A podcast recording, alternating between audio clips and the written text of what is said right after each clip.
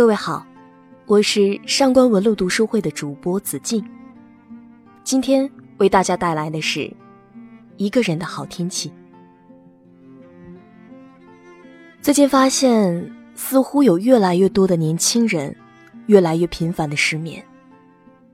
有朋友向我形容，睡不着的时候会有一种莫名的恐惧感袭来，然后人就会产生一种奇怪的念头。想用这段时间好好想想这一天，好像真能想清楚似的。然后挣扎好久好久，不知不觉睡过去了。当然，失眠都没有想清楚。第二天又是重复。人在年轻的时候，总难免会产生种念头，觉得如果能快点变老就好了。在想象中，老年生活似乎意味着一切已成定局，不挣扎，不疑惑，不被莫名其妙的东西不停揪着头发。但与此同时，人有时候又会无比珍视年轻这个东西。一切都没有发生，但似乎又总要发生些什么，总在害怕着什么，又有一些无知无畏。年轻对于一无所有的人来说。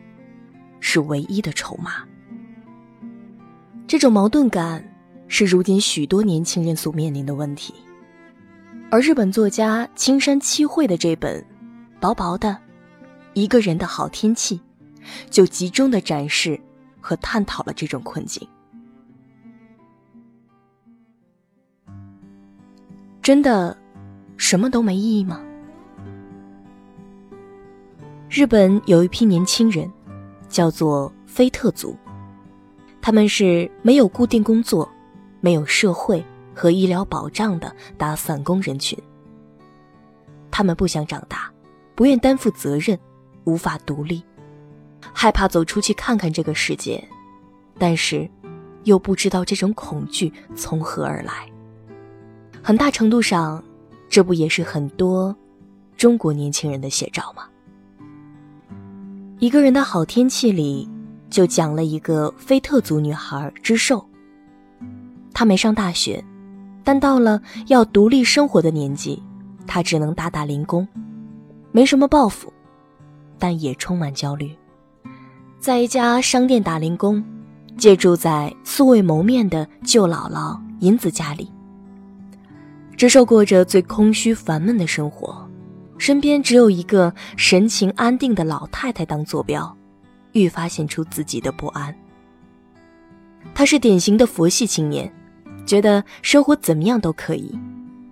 一方面，他已经提前对生活失望；另一方面，对于未来，又总有一种莫名的恐惧，感觉生活总会脱离他自己的控制。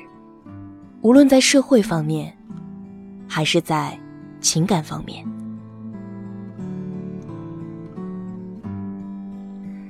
知寿有一个男友叫杨平，是他高中时的学长，已经交往两年半了。名义上是情侣，但他们俩从不出去约会，连生日礼物都没有互相送过。他们一般见面都会待在屋子里，从没讨论过任何问题，也没吵过一次像样的架。这是很多年轻人在当代人际关系里会遇到的处境，和人的关系总是若即若离，对于亲密关系，有或没有的差别似乎也没那么大，这种苦闷似乎没那么强烈，但却一点一点的消磨着人。知寿想分手，但却觉得连分手都没什么必要。觉得反正迟早要结束的话，就顺其自然也可以吧，用不着自己主动加快分手。这种佛系的情感关系，以男友劈腿而告终。这似乎是很多年轻人的情感困境，觉得什么都没有意义，爱情也是如此。这种意感的缺乏，让一切都变得失控和不可理喻。但这种匮乏，并不意味着人们对情感失去需求，而是隐藏着一种更深的恐惧。知寿有一个奇怪的小癖好，喜欢从身边人那里偷些小玩意儿，其实都不是什么重要的东西，譬如男友的香烟、银子的俄罗斯套娃、陌生人的打火机。知寿拿他们只是想做个留念。他有一个专门的鞋盒，用来存放这些东西，用以留住一些气息。这种小心思。其实暴露了他，以及很多那亲人内心的细腻和不安全感。有时候太过于粗疏颓废，是因为太怕失去，怕苦，怕酸，所以要压抑自己的渴望，做个坏点的打算，只从别人那里保留一些微小而廉价的东西。只有这些。能完全属于自己，只有这样，才能不失望。这种状态是现在城市发展的某种后果，但我们并非就完全无法改变。真正阻碍我们与这个世界发生的联系的东西，很大一部分是我们的惰性。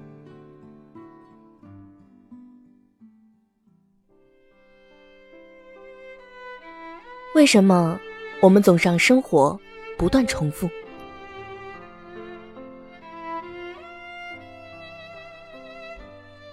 很多人依赖情感联系，比方说恋爱，来让自己从这种困境中脱离出来。知寿也是一样，与前男友分手后，她在车站便利店工作时遇到了一个车站协管员，叫藤田。和藤田在一起的时候，刚好是个夏天。知寿觉得空气中有浓浓的钢筋混凝土混合着绿色植物的气味。恋爱中的人，各种细节似乎一下子就变得饱满起来，生活也变得不再无聊了。知寿感觉周围的一切都变得有生气起来，他似乎彻底从之前的颓废中走了出来。但实际上，如果你自己不能从根本上改变的话，仅仅依赖一段关系，仍旧是不可靠的。因为思维模式的惯性，往往会在无意识中引导你重复跟过去相同或相似的路径。很多年轻人都面临着类似的困境，极度需要关注，但又总是难逃空虚感和疏离感的折磨。所有的情感关系都变得轻飘飘，来得快，去得也快。他们常常避免去思考重要的问题，努力让自己轻松，却总在震动来临的时候措手不及。长此以往，一种重复性的行为模式开始形成，总容易把关系或事情搞砸，最后，也只能发出一声“人间不值得”的感慨。知寿在这段和藤田的感情中，便又陷入了这种困境。车站新来了个年轻漂亮的女协理员，叫司景，他和藤田在一起工作。司景渐渐地跟藤田走近了，知寿感到一种莫名的不安，但也无可奈何。他发现不知不觉间，他和藤田之间也变得有些疏远了。而这到底是为什么？他也说不清楚。有时候，司景会叫着他跟藤田一块外出或吃饭，和他俩坐在一起，知寿突然觉得自己对藤田如此陌生。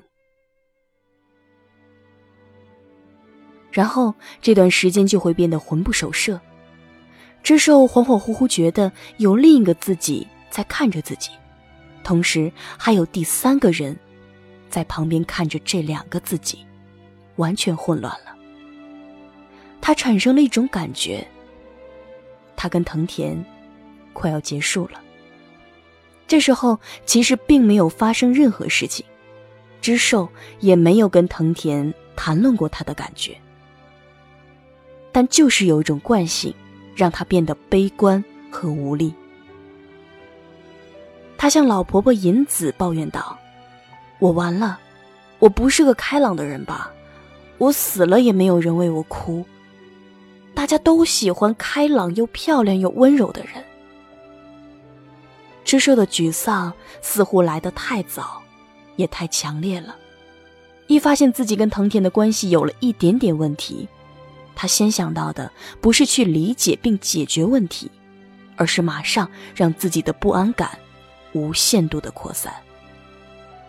很多人也是这样，他们埋怨事情总是不如人愿，但又总是不自觉的把事情朝着预想的悲观一面引导。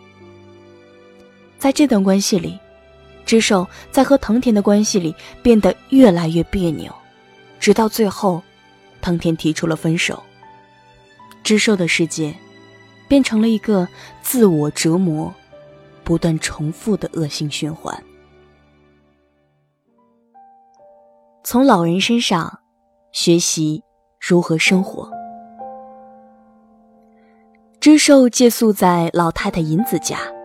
她的丈夫很早就离世了，膝下也没有子女，就一个人住在一个车站的附近。她有一个很漂亮的、长满各种植物的院子，却似乎疏于打理，房间里也是摆满了各种杂物。她养着两只猫，而且还在房间里挂着一圈照片，都是养过的死了的猫。一个独自把生活活出生气的老太太。从她身上，知寿慢慢体会到了生活的滋味。差不多和知寿同时，银子也交了一个男朋友，一个叫做方介的老人。老头和老太太站在车站前，没完没了的挥手告别，好像一辈子用不完似的。知寿看着这个场景。心中竟莫名的生出了一丝嫉妒。为什么他会羡慕这个生命即将到尽头的老太太呢？大概是因为银子那么岁月安稳的状态，是智寿可望不可及的吧。银子已经度过了生命里动荡的日子，爱的、恨的，都变为缥缈的回忆，显得不再重要。岁月沉淀后的他，显现出一副不悲不喜的通达。当知寿向他表达自己的困惑，我想趁现在把空虚都用光，老了就不再空虚了。银子回答道：“知寿，可不能在年轻时都用光了。要是只留下愉快的事，上了年纪，就怕死了。”在银子这个年纪，似乎就不会有什么困扰了。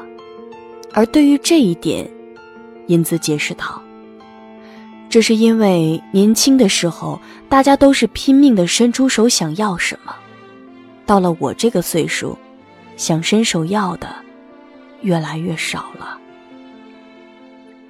人老了之后，往往能更活在当下，每一秒都有每一秒的意义。”当大商厦挂出情人节的条幅时，英子想让知寿陪她去买巧克力，送给方介。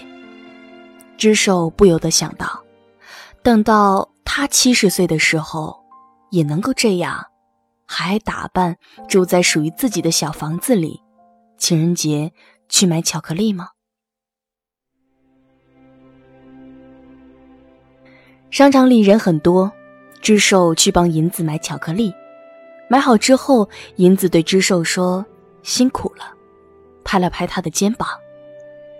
他的手又轻又软，知寿觉得不可思议，他是怎么靠着这双手独立支撑到今天的呀？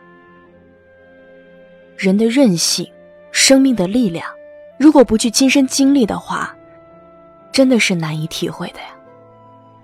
这个历经沧桑。即将走到生命尽头的老太太，远远比知寿所想象的镇定和强大。最后，知寿选择了离开。因为他发现自己对银子产生了依赖，害怕自己就这样糊里糊涂的活下去。他必须离开，因为不去思考意义，只是不断重复下去的话，一辈子也很快就会结束了。知寿问银子的最后一个问题，意味深长。银子，外面的世界很残酷吧？我这样的人会很快堕落的吧？世界不分内外的呀，这世界只有一个。我们总想着要外面的生活，外面的世界，头破血流也要进去。也许，只有到最后才发现，其实我们都看错了角度。你需要做的不过是用漫长的时光来接受这个真实的自己，然后克服某种强大的惯性，从自我开始改变。你会发现这个世界很值得，你也很值得。